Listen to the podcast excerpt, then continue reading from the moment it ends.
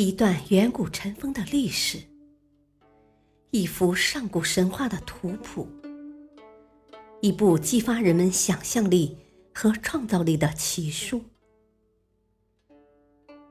欢迎收听《山海经之山海趣谈》。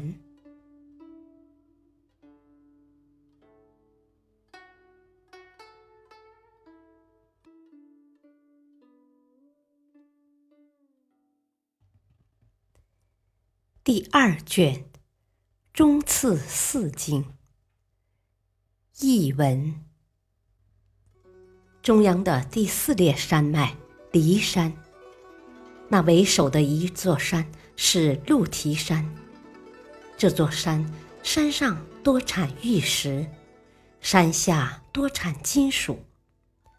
甘水从这里发源，向北流入洛水。水中多灵石，向西五十里是伏珠山。这座山山上多软石。有一种兽，它的样子像河，却长着人的眼睛。它的名字叫银。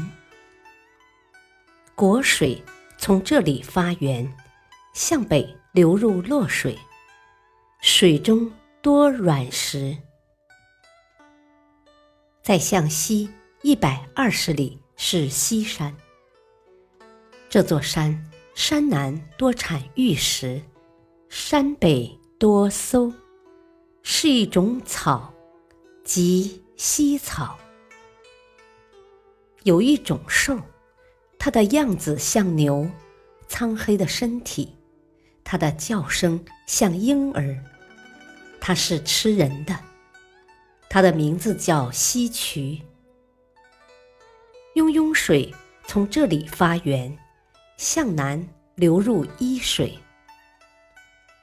有一种兽，名字叫桀，它的样子像发怒的狗，并且身上有鳞甲，它的毛像猪的鬣毛。再向西两百里是鸡尾山，这里多构树，多涂石，山上多产屠夫一类的玉石。再向西两百五十里是丙山，这座山山上多产玉，山下多产铜。掏雕水。从这里发源，向北流入洛水。这里多咸阳。有一种树，它的样子像初树，它的叶子像桐树，并且结豆荚形果实。它的名字叫拔，可以用来毒鱼。再向西两百里是白边山。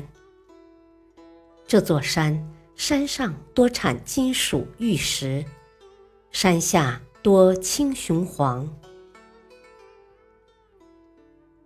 再向西两百里是熊耳山。这座山山上多漆树，山下多棕树。浮好水。从这里发源，向西流入洛水，水中多水晶，多人鱼。有一种草，它的样子像苏草，开红花，名叫亭宁，可以用来毒鱼。再向西三百里是母山。这座山山上多文石，山下多箭竹和梅竹。这里的兽类多是柞牛、咸羊，鸟类多赤壁。再向西三百五十里是欢举山，洛水从这里发源。向东北流入玄户水，这里多有马肠这种东西。这两座山，落水在期间。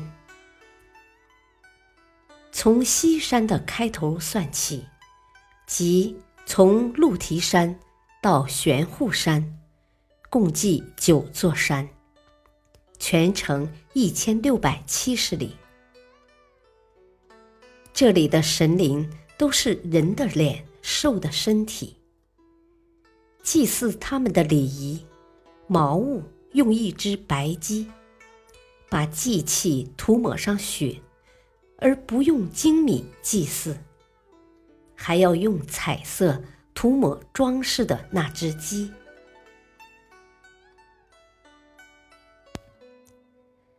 感谢收听，下期播讲。第二卷，中次五经。